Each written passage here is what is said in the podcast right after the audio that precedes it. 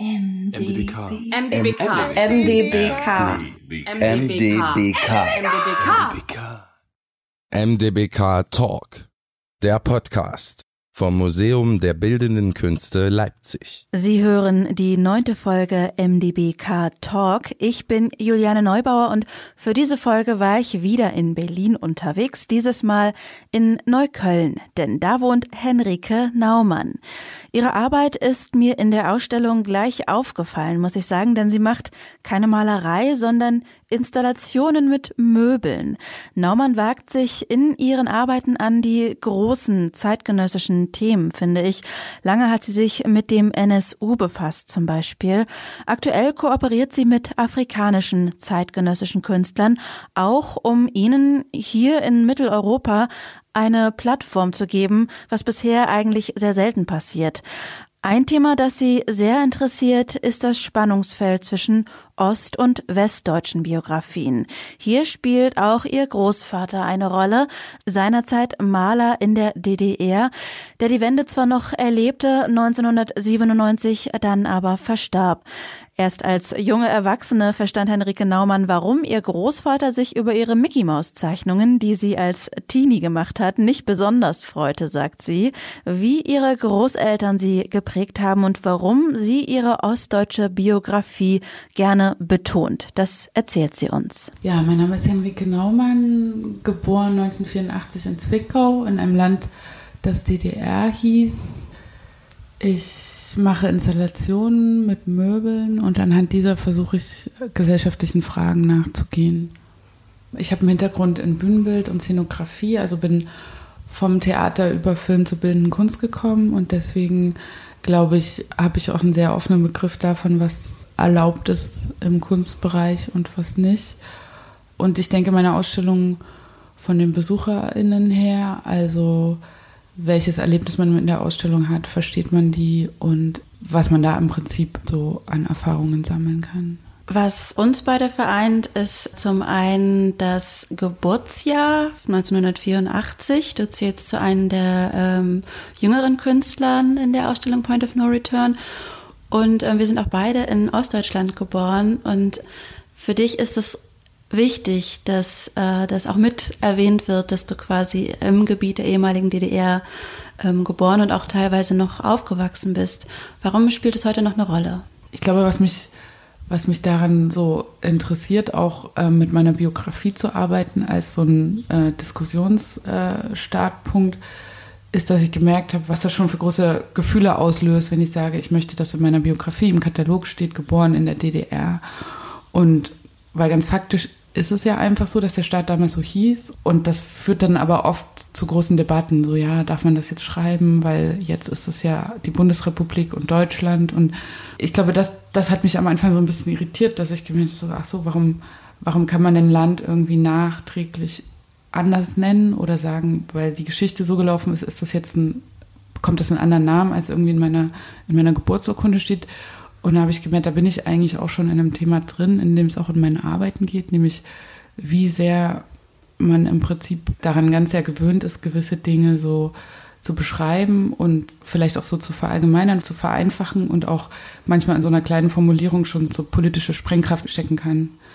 Worum es mir nicht geht, ist aber dadurch jetzt so eine ostdeutsche Identitätspolitik zu betreiben, weil ähm, was ich möchte, ist eigentlich zu sagen, es gibt unterschiedliche Erfahrungen und Realitäten in Deutschland. Weil klar, ein Künstler aus Bonn würde vielleicht nicht sagen, ja, ich bin Künstler mit einer westdeutschen Erfahrung, sondern das wäre einfach normal oder das wäre einfach Standard und dass man das gar nicht dazu sagt. Und in dem Moment, in dem ich aber zusage, es gibt noch eine weitere oder es gibt noch hundert weitere, möchte ich im Prinzip so eine, so eine Hegemonie von Erfahrung so ein bisschen aufbrechen und im Kleinen so eine Diskussion anregen. Für mich ist aber total wichtig, nicht zu behaupten, jetzt die ostdeutsche Erfahrung ist jetzt die marginalisierteste in Deutschland, so gar nicht, sondern einfach zu sagen, es gibt verschiedene Realitäten und ja, über die will ich sprechen. Das tust du äh, auch über deine Installation mit äh, Möbeln. Vielleicht äh, kannst du uns kurz beschreiben, was eigentlich zu sehen ist in unserer Ausstellung Point of No Return. Im Hauptraum äh, würde ich sagen, jeder, der die Ausstellung betreten hat, wird deine Arbeit wahrgenommen haben, weil sie doch aus dem Rahmen fällt, könnte man im wahrsten Sinne des Wortes fast sagen. Vielleicht kannst du ähm, kurz beschreiben, ähm, ja, welche Arbeit von dir bei uns zu sehen ist, vielleicht auch für diejenigen, die sie noch nicht gesehen haben. Ja, und zwar ist das die, die Arbeit DDR Noir, Schrankwand 1. Die habe ich letztes Jahr entwickelt. Die war Teil einer größeren Ausstellung, bei der ich Malereien von meinem Großvater Karl-Heinz Jakob aus den 50ern, späten 50ern, frühen 60ern genommen habe und mit meinen Möbeln, mit meinen Möbelinstallationen gerahmt habe. Also da handelt es sich um eine schwarze Schrankwand, die wir von eBay Kleinanzeigen aus Berlin geholt haben und die dann ja so, so ein bisschen die Rahmung wird für ein Gemälde, wo man jetzt sagen würde, ja, das ist irgendwie sozialistischer Realismus oder aber auch ein bisschen Expressionismus, also so eine, ja, so eine Malerei aus der DDR. Ähm, was für mich so eine, so eine, so ein großer Reiz war, weil weil das auch zwei Ästhetiken sind, die man so nicht zusammendenken würde. Also die Malerei aus der DDR in Kombination mit so Nachwendemobiliar, Sperrholz, schwarze Schrankwand, ähm, das, was so dann nach der deutschen Einheit so auch viele ostdeutsche Wohnzimmer geprägt hat, als ja, als so eine bisschen Materialisierung davon, dass jetzt irgendwie ein Wandel stattgefunden hat und dass man jetzt irgendwie Teil des Westens ist. Ja, und diese, diese Malereien, die habe ich so vom familiären Dachboden geholt. Und ein bisschen sind die für mich auch wie die gefundenen Möbel, mit denen ich arbeite, weil das Sachen sind, die mal einen anderen Wert hatten, die mal anders gewertschätzt wurden und jetzt aber irgendwie so ein bisschen übrig sind und man nicht mehr genau weiß, wohin damit. Und so geht es mir so ein bisschen, wenn ich so an die DDR-Kunst denke und die Frage, was macht man denn jetzt mit den ganzen Sachen, die in den Depots, in den Familiensammlungen sind, die von Künstlern, die zu DDR-Zeiten sehr viel ausgestellt wurden, sehr, sehr viel produziert haben und jetzt aber irgendwie so angestaubt in der Ecke stehen und weil ein großer Teil der Betrachtung von DDR-Kunst äh, in den letzten 30 Jahren, also wenn man sich überhaupt damit beschäftigt hat, dann wollte man gleich irgendwie zwei Schubladen aufmachen, entweder Staatskunst oder Opposition und dann wusste man, wie geht man damit um und dass es aber oftmals komplizierter ist und so ein differenzierter Blick auf eine DDR und ostdeutsche Kunstgeschichte so nicht möglich ist. Das wollte ich an so einem ganz ja privaten familiären Beispiel so erzählen, weil das natürlich auch Bilder sind, mit denen ich arbeiten kann, zu denen ich eine Geschichte erzählen kann und irgendwie ja da so ein so einen Debattenbeitrag liefern. Ja. Hat Ihr Großvater Sie künstlerisch geprägt oder auch inspiriert, sich mit Kunst auseinanderzusetzen? Welche Rolle hat eben der Beruf Ihres Großvaters auch für Sie gespielt? Ich habe als Kind sehr viel Zeit bei meinen Großeltern verbracht und im Prinzip haben mich beide gleich stark künstlerisch beeinflusst. Also sowohl mein Großvater, der, der so ein bisschen so der Künstler in der Familie war, der also auch so einem sehr klassischen Künstlerbild aus dem 20. Jahrhundert entsprochen hat, also mit Ölfarben im Atelier und immer in der Rauchwolke ähm, irgendwie diese Werke produzierend und aber meine Großmutter auch vermutlich eine klassische weibliche Künstlerbiografie 20. Jahrhundert, die auch Kunst studieren wollte und dann aber, nachdem sie meinen Großvater kennengelernt hat, sich dagegen entschieden hat, gesagt, ja, das ist so ein Talent, so ein Ausnahmekünstler so und ich höre auf mit der künstlerischen Arbeit und unterstütze seine Arbeit. Also sie hat im Modell gestanden, sie hat sich um den Haushalt und die Kinder gekümmert und im Prinzip ja ihr Leben lang seine Arbeit ermöglicht sie hat sich dann auch, was glaube ich auch eine sehr klassische, ein klassischer Weg ist, dann der angewandten Kunst zugewandt. Also sie war Schaufensterdekorateurin, hat viel genäht, hat im Prinzip so das, was man jetzt so als Gebrauchskunst oder angewandte Kunst Design, so das war dann ihre, ihre Ausdrucksform und die haben mich beide insofern auch geprägt, dass ich jetzt merke, ja krass, das, was ich mache, ist eigentlich so ein bisschen was von beiden, so, weil ich mit den Mitteln von angewandter Kunst bildende Kunst mache, also weil ich ja, im Prinzip auch Schaufensterdekoration, das, das hat sie bei der HO gemacht in der DDR und das, was ich mache, das, das arbeitet eigentlich mit ähnlichen Mitteln und die Arbeit, die ich jetzt mache, findet aber in einem Rahmen von bildender Kunst statt und wird auch so rezipiert und deswegen beschreite ich irgendwie so deren beider Wege. Gleichzeitig war das Kunstbild, das ich von meinem Großvater kannte oder das Künstlerbild eigentlich ähm, lange Zeit so für mich so, dass ich dachte, okay, wenn man Künstler ist, dann macht man das. Und da habe ich mich lange nicht gesehen, so weil ich dachte, nee, ich sehe mich nicht in einem Atelier sitzen und Bilder malen, sondern ich habe mich immer ja in einer angewandten Praxis gesehen, auf Theaterbühnen, an Filmsets, mit Möbeln, mit Materialien, Teppichtapeten. Und das hat für mich auch eigentlich sehr lange gedauert, bis ich gemerkt habe, ach krass, vielleicht das, was ich jetzt mache, ist vielleicht auch Kunst, obwohl sie aber eigentlich mit ganz anderen Werkzeugen operiert.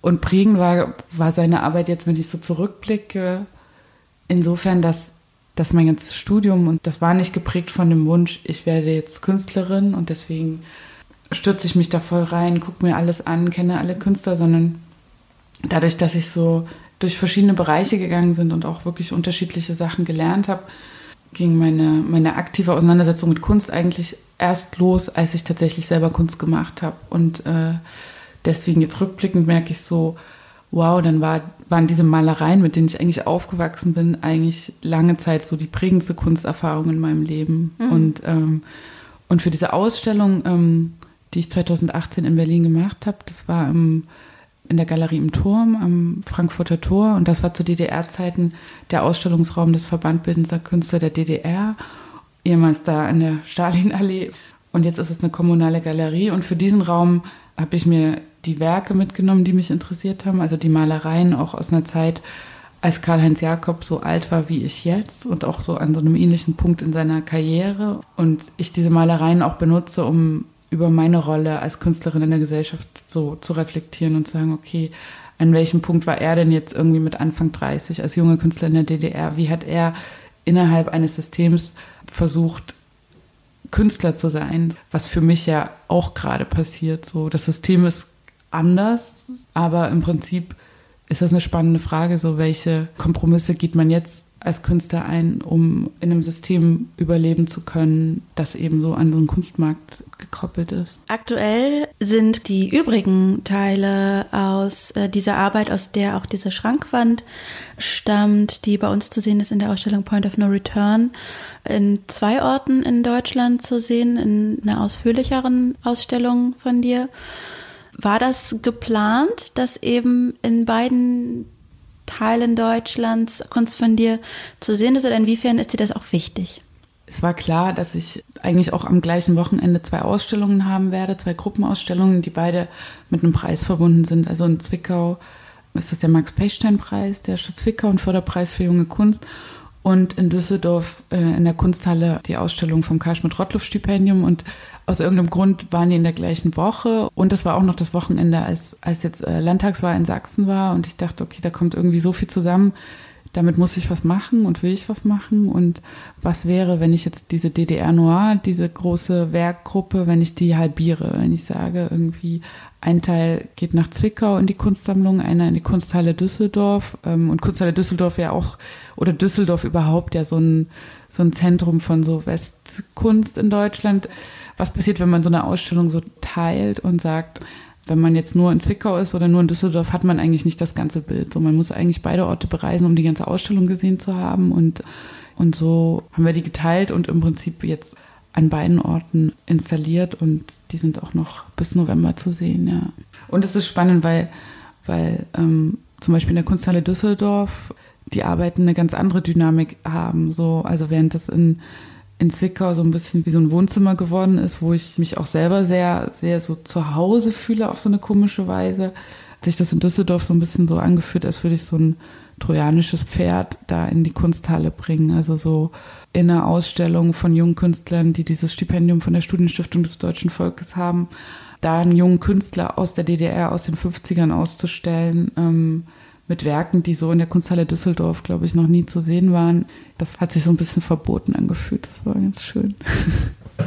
Und eben bei uns auch diese Arbeit äh, von dir. Was bedeutet es für dich, dass eben auch eine dieser Arbeiten aus dieser Serie von dir bei uns in die Ausstellung Point of No Return mit aufgenommen wurde und auch eben mit einer Arbeit deines Großvaters zusammen gezeigt wird. Welchen Stellenwert hat es eben Teil dieser Ausstellung zu sein? Ja, das bedeutet mir sehr viel, weil das eine, ja, eine wichtige, eine wichtige Überblicksausstellung in einer ostdeutschen Institution ist, die, die jetzt auch irgendwie so fällig war und, und da jetzt nicht nur selber mit einem Werk vertreten zu sein, sondern eben auch ja, im Prinzip mein Großvater als ein Künstler, der so ein bisschen in der Schublade verschwunden war, das bedeutet mir sehr viel, also in diesen Raum reinzukommen und die beiden da auch so sitzen zu sehen und in den Raum blicken zu den ganzen Künstlern, die sie auch selber sehr bewundert haben und die sie kannten und das. Die beiden sind deine Großeltern? Ja, genau. und ähm, ja, und das andere ist, ähm, dass es mir auch sehr viel bedeutet, als Künstlerin in der Ausstellung zu zeigen, dass das Thema Kunst aus der ehemaligen DDR ist nichts ist, was jetzt nur die Betroffenen oder die, die Zeitzeugen oder die Künstler selber interessiert oder denen wichtig ist und damit halt dann auch irgendwie irgendwann vielleicht niemanden mehr, sondern dass es eine junge Generation von Künstlerinnen gibt, die sagen, das ist ein Thema, das uns am Herzen liegt, das hat was mit uns allen zu tun und deswegen dazu auch Arbeiten produzieren. Ja. Siehst du dich selbst als ostdeutsche Künstlerin? Mm. Um Gespräche zu provozieren, ja.